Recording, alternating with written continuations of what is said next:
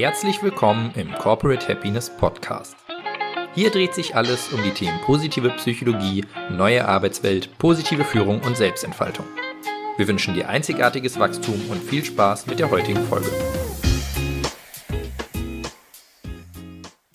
Trauer und Krisen am Arbeitsplatz. Vom Umgang mit einer gar nicht so schlimmen Emotion. Emotionen kommen immer mal wieder zu Besuch und dann gehen sie auch wieder. So ist das auch an unseren Arbeitsplätzen, denn wir sind uns alle einig, unser emotionales Befinden geben wir nicht einfach an der Bürotür ab. Das ist meistens auch nicht weiter schwierig, wenn wir ausgeglichen oder fröhlich sind, einen Erfolg zu feiern haben oder uns ganz einfach als neutral empfinden. Was aber, wenn das Leben mal in Schieflage gerät? Wenn ich als Mitarbeitende plötzlich eine Trennung, einen Trauerfall oder eine persönliche Niederlage im Gepäck habe. Bis heute hält sich hartnäckig die Haltung, Gefühle am Arbeitsplatz sind unprofessionell. Dabei haben viele von uns gerade in den letzten beiden Pandemiejahren eine regelrechte Achterbahnfahrt der Gefühle erlebt.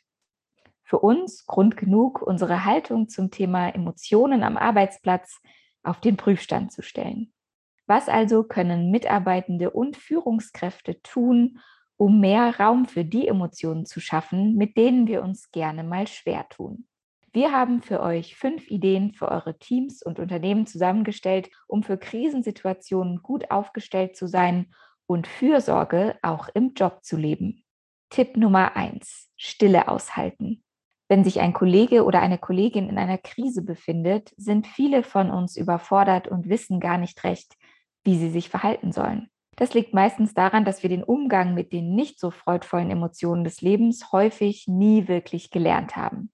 Und genau dann greifen wir auf Floskeln wie das wird schon wieder oder für irgendwas ist es gut zurück. Und die sind für Betroffene nicht nur nicht hilfreich, sondern sie können die Situation sogar verschlimmern. Dabei braucht eine echte Unterstützung meistens gar nicht viele Worte. Da sein, aktiv zuhören und Stille und Schweigen einfach mal aushalten zu können, sind häufig viel kraftvoller als irgendwelche Plattitüden. Tipp Nummer zwei. Angebote maßschneidern. Ebenso sind es Angst und Überforderung, die uns häufig übersehen lassen, was jemand in einer akuten Krisensituation wirklich braucht. Was also tun? Einfach fragen. Denn häufig fühlen sich Betroffene gerade dann wahrgenommen, wenn sie nicht in Watte gepackt, sondern aktiv gefragt werden. Möchtest du auf deine Situation überhaupt angesprochen werden? Hilft dir vielleicht ein Kondolenzbuch von Kollegen und Kolleginnen? Möchtest du nach einer gemeinsamen Mittagspause gefragt werden, auch wenn du sie in der letzten Zeit lieber allein verbracht hast? Fragen wie diese sorgen für Sicherheit und zwar für Betroffene und Kollegen. Maßschneidern lässt sich übrigens auch die Arbeitszeit. Wer metertief in einer Krise steckt, schafft häufig keinen ganzen Arbeitstag. Gleichzeitig geben uns feste Aufgaben und Strukturen auch Halt und vermitteln das Gefühl, gebraucht zu sein. Daher lohnt sich auch hier ein Gespräch zwischen Mitarbeitenden, Führungskraft und Personalabteilung, um für alle eine gute Lösung zu finden. Tipp Nummer drei: Raum für Persönliches schaffen.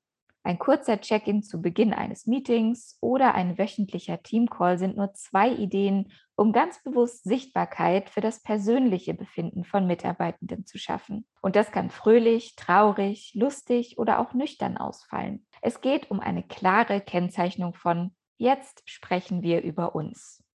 Die Spielregel lautet, dass alle anderen aktiv zuhören und keine Aufgaben parallel erledigen. Das schafft Vertrauen im Team, ermöglicht es auch zurückhaltenden Persönlichkeiten, sich zu öffnen und einzubringen und generiert ganz nebenbei auch noch eine höhere Bindung ans Unternehmen. Tipp Nummer 4. Emotionale Kernkompetenz. Reportings, Dienstpläne, Inhalte. Häufig stecken Führungskräfte noch viel zu sehr im operativen Geschäft, um tatsächlich die Bedürfnisse, Stärken und individuellen Situationen ihrer Mitarbeitenden im Blick zu haben. Doch insbesondere Führungskräfte brauchen die Fähigkeit, sich empathisch auf ihr Gegenüber einzulassen und auch mal schwierige Emotionen auszuhalten. Viele verbinden einen guten Teamzusammenhalt mit Ausflügen oder Prämien. Eine groß angelegte Studie von Google aus dem Jahr 2018 zeigt hingegen, der Schlüssel zu Zufriedenheit und Effektivität von einzelnen Teams ist die psychologische Sicherheit. Und die speist sich wiederum aus einem hohen Maß an Vertrauen und einer guten Fehler- und Feedback-Kultur. Ein gutes Management für Krisen- und Trauersituationen bedeutet also auch, dass ich mein Team stärke und mein Unternehmen attraktiv mache. Tipp Nummer 5. Externe Hilfe hinzuziehen. Wer nicht weiterkommt, der darf sich natürlich Unterstützung von außen holen. Gerade Führungskräfte tun gut daran, in extremen Situationen einen externen Coach oder Ansprechpartner für Mitarbeitende in Krisen zu beauftragen. Ganz wichtig ist dabei, dass die Fürsorge nicht einfach an eine andere Instanz abgeschoben wird, sondern sie die eigene Gesprächsbereitschaft ergänzt.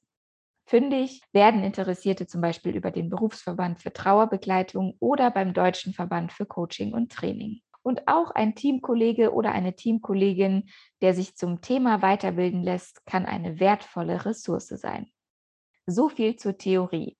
Wie sieht Trauer- und Krisenbegleitung aber jetzt in der Praxis aus? Das erfahrt ihr in unserem nächsten Corporate Happiness Podcast. Dann ist nämlich Petra Sutor zu Gast, die als Trauerbegleiterin Mitarbeitende eines großen Beratungskonzerns unterstützt, wenn deren Leben aus den Fugen geraten ist.